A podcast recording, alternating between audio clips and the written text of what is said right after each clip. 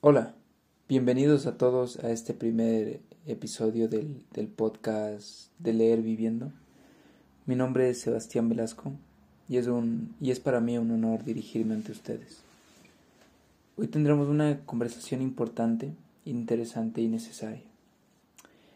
Hoy nos acompaña Luis Enrique, mi hermano, en el cual analizaremos desde la perspectiva de, de un estudiante universitario de pregrado y posgrado, ¿cuál es la importancia de leer? Nos adentraremos un poco en ámbitos como el, ámbito, el ámbito económico, el ámbito social. Bienvenido, estimado Luis. Qué gusto el, el poder hablar de este tema contigo. Y bueno, antes, antes de comenzar, no sé si te gustaría dar una, una breve introducción sobre, tu, sobre ti. Por supuesto. Mi nombre es Luis Enrique. Eh, soy un soy un estudiante de posgrado. Pero más que definirme como un estudiante, me gusta definirme pues como alguien que le gusta mucho aprender. El podcast, el título del podcast, pues me gusta aprender leyendo. Sin embargo, no creo que sea la única forma de aprender, pero sí una de las mejores que hay. Y no solo cuando somos niños, ni como ahora que soy joven, sino a lo largo de la experiencia vital, ¿no? de toda la vida. Entonces sí me puedo definir finalmente como un lector. Como un lector de muchos géneros, de muchos tipos de lectura. Eso es un poco sobre mí, ¿no? Ok. Y para ir empezando y, entrando un poco en materia, mm, me gustaría que, empezaras con una, breve introducción o reseña de, sobre el cómo ha sido tu vida acompañada de libros. El cómo ha empezado, el cómo se, se, se ha desarrollado. Bueno, la lectura es algo que siempre me ha acompañado. Lo que ha ido variando ha sido los géneros, el tipo de, libros que he leído. Cuando empecé leyendo pues era literatura infantil, cómics, tebeos, como los llaman en España. Y, y ha ido evolucionando. No ha sido una evolución drástica, porque considero que aún hoy en día leo literatura infantil, pero sí ha sido una, una evolución temática. Los temas que me, que me interesan ahora no son los mismos que me interesaban cuando era pequeño eh, creo que esa evolución es, más bien un fenómeno que comparto con la mayoría de, lectores de mi generación. Todos empezamos leyendo de alguna forma los... Eh, no, no, todos, pero sí la mayoría empezamos leyendo literatura infantil. Recuerdo que empecé con, con libros de esta escritora francesa que se llama René Goscinny, que escribió El pequeño Nicolás. Eh, los TVOs y cómics de Asterix y Obelix, Mortadelo y Filemón, que fueron complementados con otro tipo de lectura también infantil, cuyos títulos ahora no recuerdo, pero que fue evolucionando pues a otros libros ya contemporáneos de, ficción y de, y de fantasía, sagas mitológicas y fantásticas como El Señor de los Anillos, Harry Potter. Considero que estos libros son una buena opción para empezar y la mayoría los escogen para empezar, pero para continuar uno se va abriendo, siempre pasa por diferentes caminos. Entonces ya llega la adolescencia, las primeras cuestiones sobre la vida, sobre el amor, la amistad, todos estos temas que nos rodean, y uno va descubriendo libros que complementan esas, esas respuestas a las preguntas. Entonces yo, yo tuve un, un acercamiento muy, muy, muy próximo con la literatura de... Es un género que no es autoayuda como tal, pero sí es como una, un género de exploración. Em, no me avergüenzo al decir que yo leí a Carlos Coctemoc y que me abrió las puertas a muchas, muchas preguntas em, que yo tenía durante esa época. Eh, recuerdo haber leído también clásicos de la literatura, ya empecé mi, mi, contacto con los clásicos a los 13, 14 años. Bueno, no, no sé si son clásicos de la literatura universal, pero sí de la literatura americana, sudamericana y después ya pues la, la juventud y, y, el paso a la adultez pues me, me, me, la he pasado junto ya textos que abordan problemas más grandes, no quizá no más grandes, pero sí más globales, la literatura global, que, autores que después puedo mencionar, pero que en general pues ha sido esa evolución de la literatura, dependiendo del género, como muchos hacen, bueno, no todos, ¿no? hay gente que empieza leyendo los clásicos, y la verdad es que no, es una decepción hacer eso, porque es, empezar pisando fuerte, pero al final sí, lo importante es empezar, no, no tanto por donde empieces.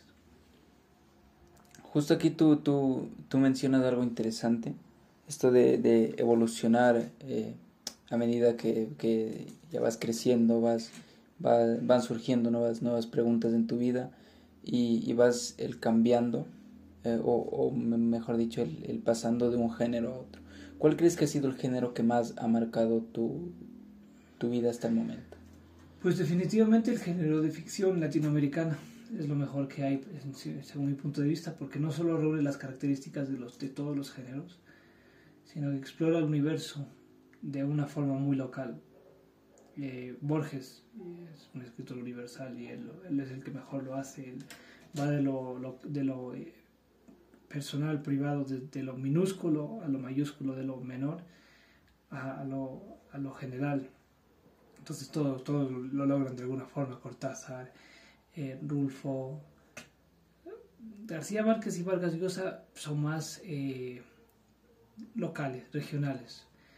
Explota, exploran mucho lo que es el, el, ser humano en el contexto. Ellos no, pero si, si, si uno lee, por ejemplo, a Cortázar o a Borges, que son mis ejemplo, pues es un género universal, ¿no? El, desde la de cuestionamiento del ser humano, desde las preguntas simples que uno se hace, explora, exploran toda la condición humana. Eso es lo, lo, mejor que hay. Y por eso me gusta mucho ese género. Además que tiene mucho de fantástico. Genial. Eh, igual para ir, para ir eh, el pasando a otros, a otros temas, para, para, para analizar justo esto de de la importancia de el crecer y no solo crecer sino vivir la vida eh, entre libros. En breves palabras, ¿de qué manera el, el, definirías la, la, importancia que mantienen los libros sobre la vida de las personas según tu experiencia? Bueno, creo que eh, es vital la lectura para poder, eh, por, por, un lado, de desarrollarse eh, intelectualmente, esa es la parte que, que, más se ha explotado, ¿no? de poder conocer las verdades que se esconden en otros contextos. Creo que no guardo muchas verdades personales, pero las verdades que importan al final son las que compartimos con el resto de humanos. Y esas son las verdades que la literatura esconde, y no solo de un género, sino de, de la gran mayoría. Puedo dar un ejemplo. Eh, la historia que vivimos aquí en Ecuador, por ejemplo, la historia, las novelas que se escribieron, por ejemplo, en cuando nace la literatura aquí en Ecuador con esta novela que se llama la, la, la, la, la, la, si no me equivoco, se llama La despechada. Es una novela que habla sobre el contexto porque por ese entonces estaba dominado por los prejuicios religiosos, por, los, eh, por un casi extremo liderazgo por parte de la sociedad burguesa, elitista, española, criolla de la época. Eh, es una verdad, ¿no? Es una, una, una parte de, de, la historia que sucedió en Ecuador y que muchos países de Latinoamérica comparten. Uno no puede vivir en la actualidad sin conocer el pasado y sin conocer eh, la historia que sucedió antes de, de, nuestra existencia. Y por otro lado, pues si leemos eh, literatura americana, El ruido y la furia de Folker, conocemos la, las características de la vida de las familias durante la época después de la guerra, esa es otra verdad. O sea, uno no puede esconder, eh, esconderse ¿no? de, y vivir pensando que eso no ha pasado. En Guerra y Paz, Tolstoy, Europa, otra verdad, no otra otra forma de construir la realidad. Familias que migraron, que tuvieron que pasar por muchas cosas. Entonces, todas esas verdades son las que los libros ocultan y que nosotros debemos de velar. Quizá me equivoque, ¿no? Yo creo que Escotado lo diría mejor.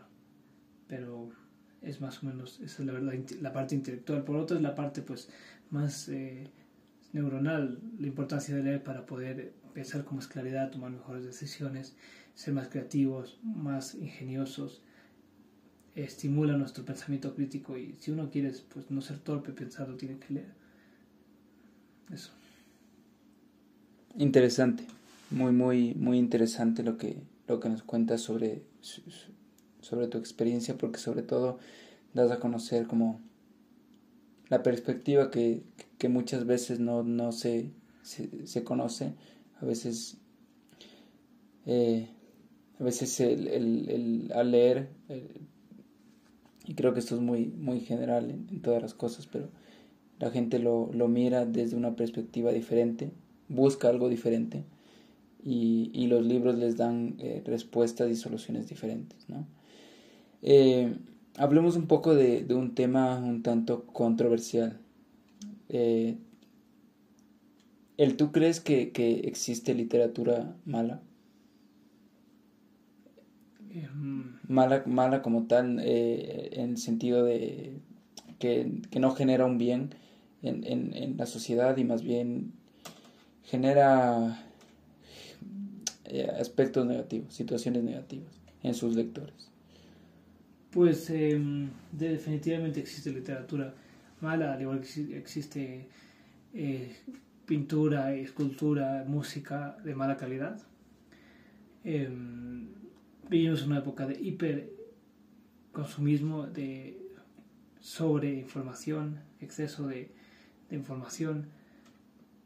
Y es normal que, pues, que en, esta, en esta tendencia de, de la explotación que hay eh, de la información que surge, pues aparezcan, eh, no diría pseudo intelectuales, no soy quien para llamar algo pseudo, pero sí podría llamarlo falso intelectual, que, que, aprovechando la fama que tienen, incluso ni siquiera aprovechando la, fama que tienen, sino eh, intentando apoderarse de un talento que no poseen, pues intentan publicar libros que quieren que la gente lea y la gente los lee porque son gente famosa. La literatura mala principalmente para mí proviene de no escritores, gente que no escribe.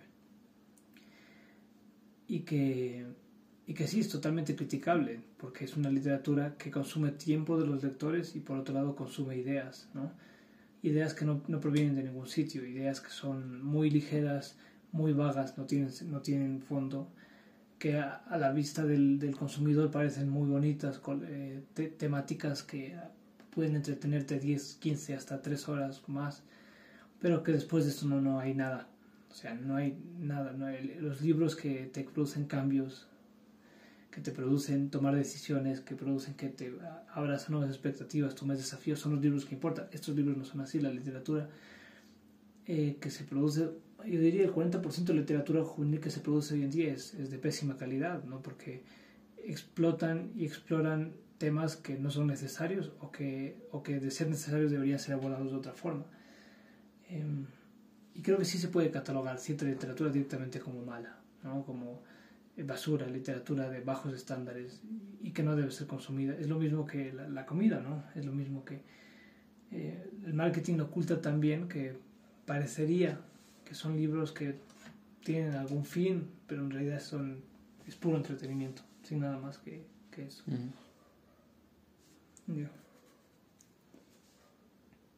Una, una, pregunta rápida. Eh, ¿Un libro que nos, nos pueda recomendar?